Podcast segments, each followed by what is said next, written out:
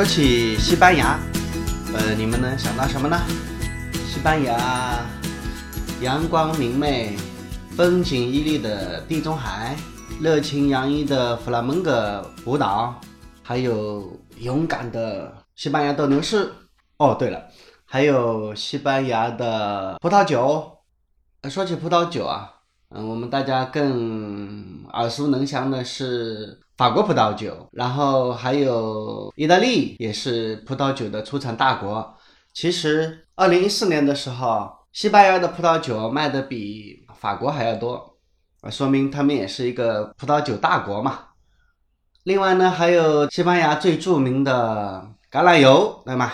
哦，对了，还有高迪的建筑，非常的美轮美奂，奇思妙想。除此之外，我们一提到西班牙，还能想到什么呢？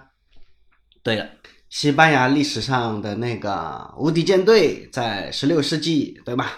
十六世纪末，这支战无不胜、排山倒海般的西班牙无敌舰队，当然还有一个是西班牙无敌舰队被英国海盗打得屁滚尿流。美西战争中这个非常大型的战役啊，也是非常经典、非常著名的战役。这场仗打完之后呢，英国啊，人类近代史上的第一个大帝国，英国开始登上了历史舞台。工业革命的领袖英国开始登上了历史舞台，建立了它日不落帝国的开始。而战败后的西班牙呢，曾经不可一世的西班牙舰队默默无闻的离开了历史舞台。关于这个无敌舰队这个战争啊，美西战争。今天老裴想跟大家讲一讲，其实大家并不知道的真实的历史。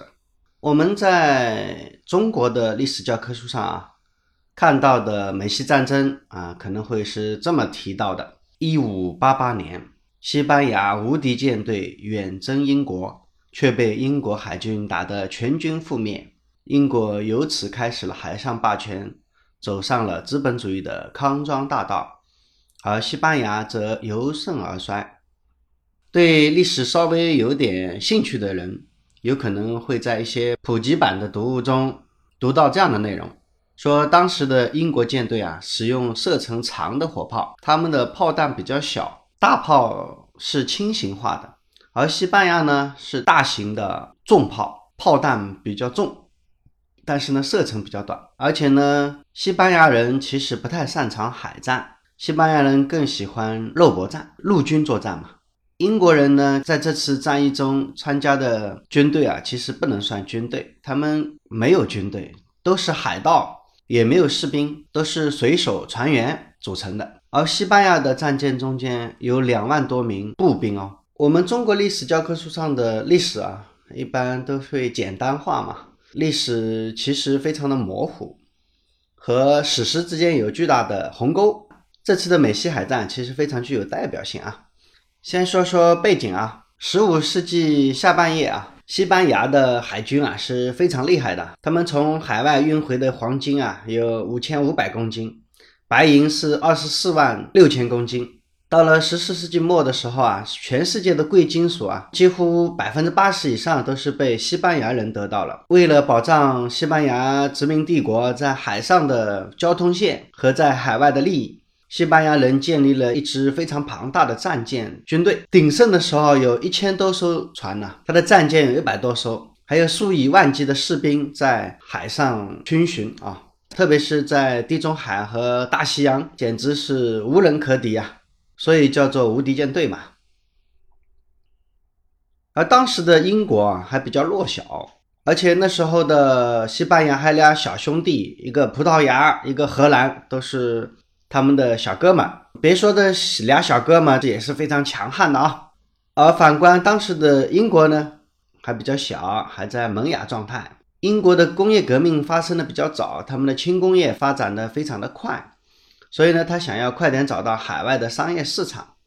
英国人的舰船技术啊，航海技术啊，当时也比较的发达，所以呢，英国人也其实非常想。偷偷摸摸的要在西班牙的眼皮底下搞一点他们自己的市场嘛。说到英国海盗啊，这个是英国人的光荣传统啊。英国的现在的海军啊，就是由海盗转行过来的。英国海上有一个非常著名的海盗大家啊，叫弗朗西斯·德雷克。这个家伙在海盗的生涯啊是非常具有传奇色彩。那时候的西班牙在海上殖民非常的成功啊，经常在海上有大量的货物啊，黄金、白银啊，在大西洋上往来运输。那我们这位德雷克呢，就是特别喜欢打家劫舍。一五七一年啊，德雷克这个家伙啊，在西班牙的加勒比海地区搞定了几艘西班牙商船。这一票啊，他弄来了大概六点六万英镑的财富。一五七七年呢，德雷克又跑到麦哲伦海峡，还有美西海岸，海盗嘛，到处劫掠，俘获了大量的金银珠宝啊。德雷克这个亡命之徒啊，非常的勇敢，胆子比较大，贼胆包天呐。德雷克曾经率领船队穿越了太平洋和印度洋，他也是第一个完成环球航行的英国人。虽然他是个海盗啊，但是呢，英国女王伊丽莎白一世还是蛮喜欢他的，不仅默许他，还鼓励他嘛。跟那时候的海上霸主西班牙干，伊丽莎白还是蛮支持他的，甚至于还给了他一个官方的授权呐，就是施掠许可证。什么叫施掠许可证呢？就是我们皇家鼓励你去拦截、攻击啊、俘虏、抢劫西班牙的船队嘛。除了德雷克之外，还有一个叫霍金斯的家伙啊，他们被伊丽莎白封为皇家海盗，就是有执照的强盗。那么，为什么伊丽莎白一世支持海盗行为，还不用海军和西班牙的无敌舰队打仗呢？因为说句老实话，西班牙的霸主地位实在是太太生猛了，一般的国家都搞不定嘛。你看当时的荷兰，呃，那时候还叫尼德兰、葡萄牙、英国人。基本上也拿西班牙没什么办法，所以呢，正面的来干干不过，只好让那些海盗来跟西班牙对着干，趁机啊削呃削弱一下西班牙帝国，同时呢还有利可图嘛。除了英国之外，法国呀、尼德兰呢也是都是这么干的，都是偷偷摸摸的干活啊，打枪都不要。而且伊丽莎白一世啊也挺聪明的嘛，还在宗教上动脑筋啊。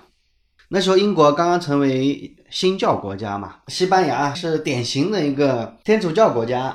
西班牙的菲利普二世是宗教狂热分子啊，所以呢，伊丽莎白女王啊鼓励海盗去劫掠西班牙。伊丽莎白女王把这种强盗行为啊上升到了爱国主义行为啊。到伊丽莎白后期的时候啊，英国至少有两百艘志愿者船队啊，在搞海盗行动啊，其中有不少船队啊，像德雷克啊、霍金斯啊这帮人，英国女王在他们那里还有股份呢啊，所以啊，伊丽莎白在海盗的世界里啊，被称为海盗女王。当然了，那些海盗领袖啊，就是女王的海上看门犬。西班牙国王菲利普当然对英格兰女王。伊丽莎白恨之入骨啊！你太不像话了，是吗？没有这样的呀，支持海盗跟我搞，是不是？你有种你我们军队对军队打嘛！但是菲利普二世面对这种情况，他也没什么好办法。菲利普二世其实搞了一个馊主意啊，他想跟当时在英国的苏格兰女王玛丽联合起来。呃，支持他，支持苏格兰女王玛丽在英国搞政变，想通过这个把伊丽莎白送上断头台。这个苏格兰女王是英国天主教的领袖啊，因为苏格兰政治动荡，她就逃到了英国啊，其实是被伊丽莎白女王软禁了起来。结果呢，他和菲利二世的个密谋政变啊，被伊丽莎白迅速的识破，并且被伊丽莎白送上了断头台。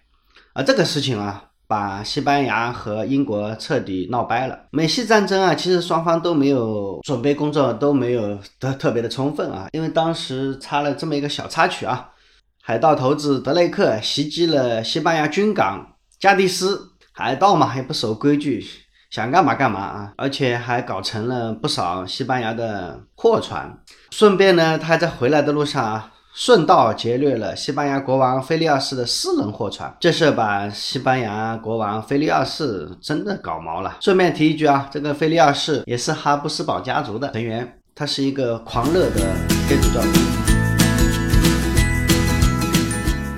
在一五八八年的无敌舰队的决战中啊，英军其实主力舰只有三十四艘属于英国皇室的，其余的一百多艘啊都是民间的。武装商船和民船，所以你看，英国军队啊，海盗的船、商船、民船，英国皇家的船队搞不清楚了。而且，英国舰队的领导就是霍金斯和名闻遐迩的德雷克，你也可以说他臭名昭著。他们是实际上这次美西战争的总指挥和前锋指挥官。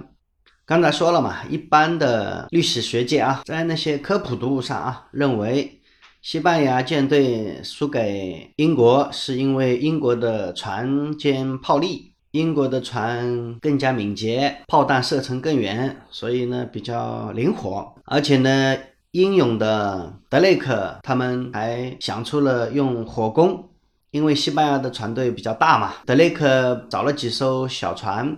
在船里面装满了柏油，点燃了这几艘商船，然后他顺风冲到了西班牙的船队中间，把西班牙船队搞了一个措手不及，是啊英国人完胜的主要原因。那今天我们如果只是这么简单，老婆就不用跟大家分析了，是吧？那真实的情况是什么样的呢？在一五八八年的五月末啊，当时的无敌舰队啊，战舰有一百三十四艘，船员水手八千多个，船上还有两万多的步兵。西班牙人打仗的方法是他们最著名的传统战法，用他们的坚船去冲撞敌舰，强行登舰，然后进行肉搏。这是西班牙人的打法，也是从欧洲的传统陆军的战法来演变过来的。当时他们这种打法也是打遍天下无敌手，但是呢，英国人他们没有陆军的传统，英国人的船比较小，炮也比较小，炮弹更小，然后他们的速度很快，非常灵活，他们从来不搞这种肉搏这种事情啊，他们都是在船上解决一切的问题。海洋国家嘛，英国的海军从那时候就是从海盗发展过来的。英国那边的准备情况呢是这样的。英军啊，有一百九十七艘战舰，作战人员有九千多个，全部都是船员和水手，没有步兵的。英国的战舰虽然数量多，但是船小嘛。豪金斯还把他们的船改造的速度快、机动性强，火炮数量多、射程远。西班牙的重型火炮，它攻击力是非常强的，只要被中弹了，那可不是开玩笑的。而那时候，而且都是木船嘛。七月二十二号，战争一开始。双方都利用了各自的优势啊，打得不可开交。到二十三号的时候呢，无敌舰队还利用风向的优势，重创了英国最大的军舰凯旋号。到二十五号的时候，虽然仗打得很激烈，但是其实双方的损失其实都不是很大。可是弹药基本上都消耗光了。英国的舰队还好，它可以到附近的港口获得一些补给。但是无敌舰队啊，那就比较麻烦嘛，什么阶级都没有。二十八号的时候呢，就是英国的史学家比较爱讲的那个故事啊。英国海军选了八艘小船，在船上装满了柏油，然后点燃了之后，顺着风向一直冲到无敌舰队的船队中间去。小船上发出熊熊的火光。无敌舰队的大小船只啊，一片混乱，各自逃命。梅迪娜慌里慌张地命令所有的舰船砍断锚索，在混乱中，所有的船只啊，各顾各逃走。他们相互之间还发生了碰撞，自己人跟自己人还掐架了起来，舰队溃散了。英国史学家会津津乐道讲这段故事啊，故事有点像我们中国的赤壁之战啊。曹操的军队被来自北方的将领用锁链连了起来，东吴舰队也用火船进攻北岸的曹操军队，在赤壁之战中火烧连营，也让周瑜一战成名。这个故事蛮像的，当然真实情况不见得是这样的啊。其实真实的战争情况是这样的：当时无敌舰队的海军司令圣克鲁斯侯爵病逝了。这个圣克鲁斯侯爵啊，是西班牙无敌舰队的灵魂人物啊。但是他病逝了嘛，没办法。菲利普二世呢，选了西多尼亚公爵作为西班牙海军的司令。西多尼亚公爵这个人非常忠厚质朴，深得菲利普二世的赏识。不过他没有指挥过海战，他是一个陆军将领。其实，菲利普二世和尼德兰公爵制定了这样的三种战略：第一种呢是强攻，组织一支非常庞大的、足以战败英国舰队的巨大海军，海陆混合，一举登陆不列颠，彻底征服英国；第二种呢是降攻，用舰队啊吸引住英军主力，同时呢。尼德兰的陆军跨过海峡，尼德兰就是现在的荷兰啊，当时也是在西班牙治下的。尼德兰的陆军直接跨过海峡进攻不列颠。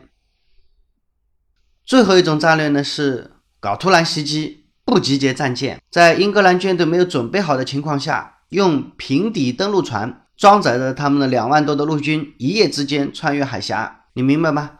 所以西班牙的无敌舰队啊，根本就没有想。在海上和英国的海军进行死磕，无敌舰队从里斯本出航后啊，直接开往尼德兰，准备在那里等待西班牙的陆军主力，然后再发动跨海作战。所以呢，依据国王的指示啊，西多尼亚认为应该快点穿越过海峡呀。大家看过英国地图就知道了啊，英国和荷兰之间有一道狭长的英吉利海峡。我们的西多尼亚公爵是要穿过海峡和尼德兰总督帕尔马公爵会合，就像我们教科书上的观点一样啊。英国的舰队呢，使用射程长的轻型火炮，但是威力不足以摧毁战舰，远距离嘛，它的命中率也比较低。西班牙人呢，喜欢偏爱重型的加农炮，近距离打击，这样可以一击即中啊，杀伤力比较靠谱。而且西班牙人喜欢步兵作战嘛，他们靠近了敌船之后呢，他们还可以让步兵登上敌船开展肉搏战。所以呢，在英吉利海峡的这次战役当中啊，西多尼亚并没有去刻意靠近打击英国的船队，而英国人呢，在三百码外拼命的开火，其实也打不中西班牙的船队，打中了也不会造成什么巨大的损失。所以这场海战中啊。无敌舰队实际上几乎是毫发无伤啊！英国历史学家所说的“火烧无敌舰队”，其实那几艘船开过来之后，也没有造成无敌舰队重大的伤亡。无敌舰队所以并没有认真打，他们是一边打一边跑。西多尼亚公爵严格的遵守菲利普二世的指示，不要偏离航线，继续前进。八月六号，无敌舰队在加莱下锚，等待帕尔马大军的到来。在八月一号的时候，西多尼亚已经写信给帕尔马，要求他快点出发呀。但是他派出的信使啊，六天后才抵达布鲁日的帕尔马总部。帕尔马公爵其实已经速度非常快了，两天时间就把自己的军队集结起来了。在加来的西多尼亚公爵那几天其实没什么事，但是呢，西多尼亚公爵收到一封帕尔马的来信，看了这封信啊，他心都凉了，不是因为信的内容，而是因为。信的时间日期是八月三号。从这个信件的日期来看，帕尔马对无敌舰队的情况还一无所知。直到目前为止啊，西班牙的无敌舰队啊几乎都没有什么太大的损失，虽然炮弹用掉了不少。到八号的时候，无敌舰队和英国舰队在格林夫兰发生了全面的交战，而且那时候的西班牙海军还越战越勇。打得还非常不错。虽然西多尼亚的战舰圣马丁号和雷卡尔德的圣胡安号这两艘大帆船浑身是弹洞，但是坚持战斗，打得还是非常勇敢的。到八号的下午，风向忽然转变了，英格兰的舰队弹药已经打完了，退出了战斗。这次海战，无敌舰队有一艘战舰沉没，两艘被重创。但是它的基本阵容是非常完整的。在黄昏时候的西班牙军的军事会议上，大家表决认为，如果风向转变，无敌舰队应该南下，重新控制英吉利海峡。如果无法进入海峡呢？那当然只有取到北海，绕到苏格兰、爱尔兰，再返回西班牙。但是呢，可惜风向一直都没有变，无敌舰队啊，只好选择了起航北上，从北海绕到苏格兰、爱尔兰，回去西班牙。但是呢，无敌舰队的悲惨命运啊，就在这时候开始了。返航途中啊，遭遇了巨大的风暴。这场风暴啊，这是意想不到啊！这场风暴造成的西班牙军队的损失啊，比所有的历次战斗还要大得多。在苏格兰和爱尔兰的海上，许多船只中途沉没，船员逃上了岸，还被当地的人残杀。在整个舰队回程的途中啊，毁损了十九艘，还有三十五艘失踪，近三万的士兵活着回来的只剩下三分之一。所以啊，你看，从刚才的描述来看，无敌舰队其实并不是被英国击败的，英格兰的小船其实是无法阻挡无敌舰队在海峡内的推进。被他们火力打掉的西班牙战舰啊，其实只有三艘，其余啊几乎都是在那场风暴中受损的。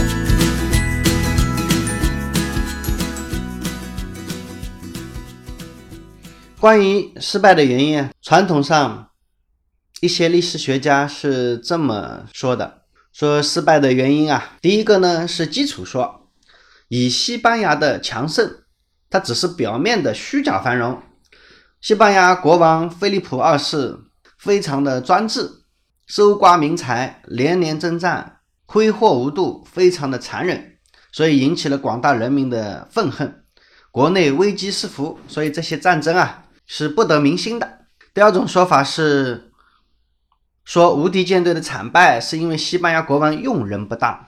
西班牙的大贵族西多尼亚公爵啊，虽然出生于名门望族，威望很高。但是他本来是个陆将，从来没有指挥过海战，而且这位老同志还有晕船的毛病，让一个晕船的将军指挥海军，怎么能不败呢？在这场海战中，从最终的结果来看啊，西班牙的无敌舰队几乎全军覆没，而英国舰队呢，只损失了一百多人。但是不管怎么样，一五八八年，西班牙的无敌舰队最终还是被英国舰队所击败了。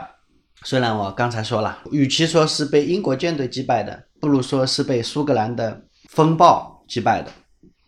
西班牙的损失其实并不是特别大，但是在精神上的杀伤力啊是非常强大的。在此之前，西班牙人创造了一个又一个的奇迹。老裴以前还有一期节目专门讲，一百六十九个西班牙人征服了一个数百万人的印加帝国，像这种。西班牙奇迹啊，是一而再、再而三的在十六世纪发生。西班牙人还创造了环球航行，大败土耳其舰队，在全球范围内开采白银，建立遍布全球的贸易点和殖民地。这些伟大的成就啊，让西班牙人产生了一种错觉，他们是上帝的选民，是不可击败的。而无敌舰队啊，把这种自信心啊，完全的击碎了。英西的海战。只是一个标志，从此西班牙开始进入了衰退之路。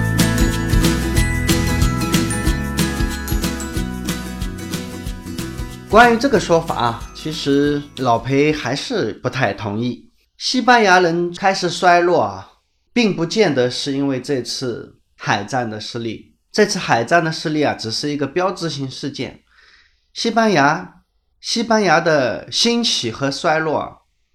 其实都是跟他们的宗教信仰密不可分的。斯诺曾经说过这样一句话：“不发展出一种有效的经济组织，最终会产生什么样的后果和影响？”在这方面，西班牙提供了一个出色的范例。以老裴看来，一个国家如果被狂热的信仰控制，会产生什么样的后果和影响？西班牙同样提供了一个出色的范例。大家知道，西班牙。是最早从伊斯兰人统治中走出来的基督教国家。公元711年，奥斯曼土耳其人通过了直布罗陀海峡，控制了伊比利亚半岛的大半部分。原来半岛上的基督教势力被迫跑到了北部的边缘地区，开始了长达七个多世纪的光复运动。对基督徒来说啊，光复运动不仅仅只是意味着领土的光复，更意味着基督教世界的光复。在长期的光复运动中，对天主教的虔诚信仰是激励西班牙人将战争进行到底的强大支柱。一四九二年，伊比利亚半岛的最后一个伊斯兰教国王格拉纳达宣布投降。这个事件啊，不仅仅是标志着穆斯林在西欧的统治结束，更重要的是整个基督教世界的胜利。西班牙国王伊莎贝拉和费尔南多因此被教皇加上了天主教国王的桂冠。在这个胜利的钟声中，西班牙对天主教的信仰也达到了无以复加的狂热。天主教成为西班牙至高无上的信仰，保卫天主教的正统地位，扩张天主教的势力范围，为上帝进行不妥协的圣战，成为西班牙统治者的神圣使命和义务。我们去了解整个西班牙的发展历史啊，我们会发现，天主教信仰是西班牙历史中。最不可或缺的主线，正是因为天主教使得西班牙成为一个统一的国家，正是因为天主教支持着西班牙人的海外探险，西班牙人的远航也正是因为天主教，也促使西班牙成为地理大发现后揭开历史新一页的幸运儿。你要知道，当时的西班牙人在海外开拓殖民地是非常危险、九死一生的事儿。但是西班牙人他们认为，他们并不只是在抢夺财富，他们是在传播主的福音。老裴说，一切的事物啊，就是物极必反呐。当宗教信仰发展到如此狂热的时候，西班牙在国家战略上也出现了巨大的失误。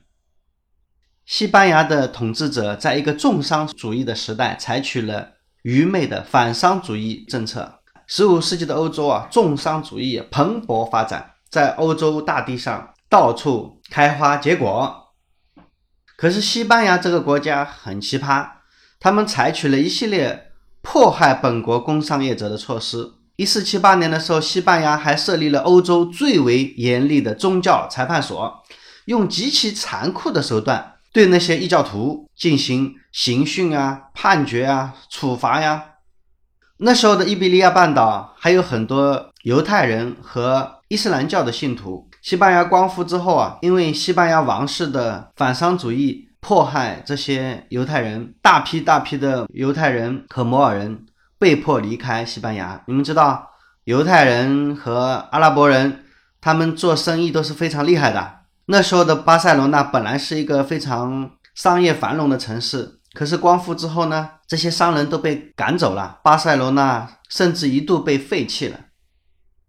一四九二年是摩尔人国王格拉纳达宣布投降的年份，也是哥伦布航海的那一年，同时也是西班牙下令驱逐不愿改宗的犹太人，二十万犹太人啊流离失所。一四九二年之后啊，西班牙王室宗教政策变本加厉，连改宗了的摩尔人也不放过，五十万摩尔人、二十万犹太人全部都被驱逐出境。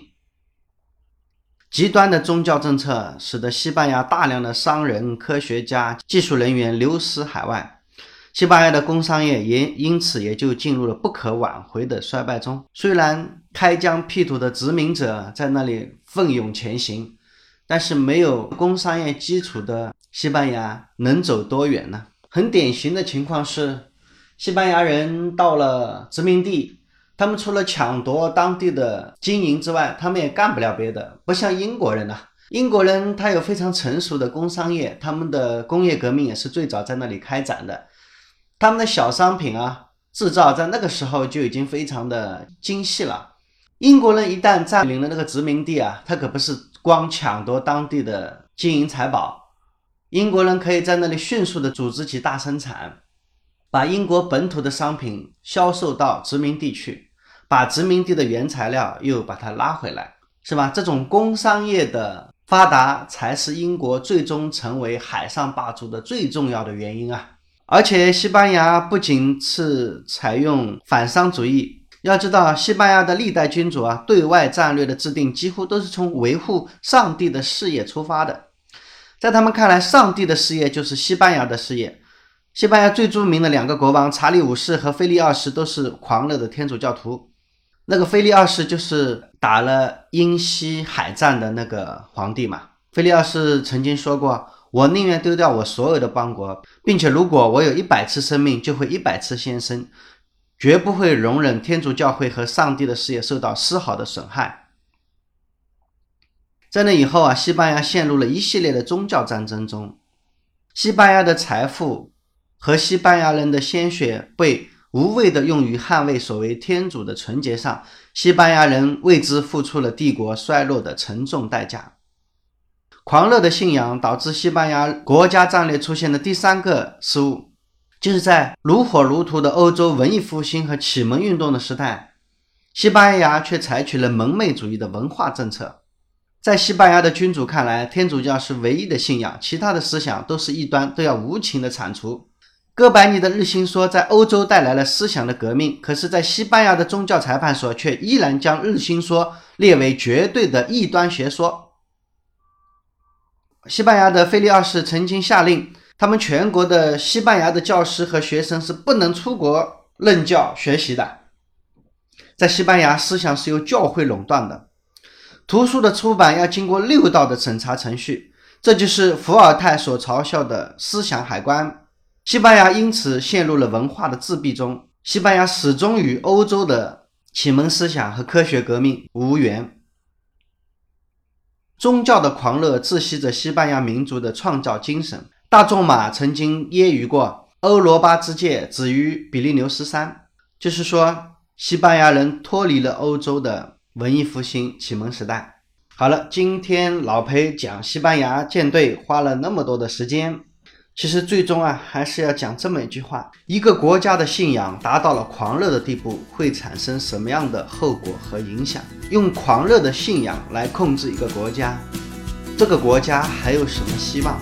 当整个统治阶层认为这世界上只有一种思想才是唯一正确的、永恒的思想，这个国家也就失去了思想。这个国家的人民，他的大脑是被禁锢的。人的思想如果没有开放，一个国家怎么可能创造出对人类有价值的事物呢？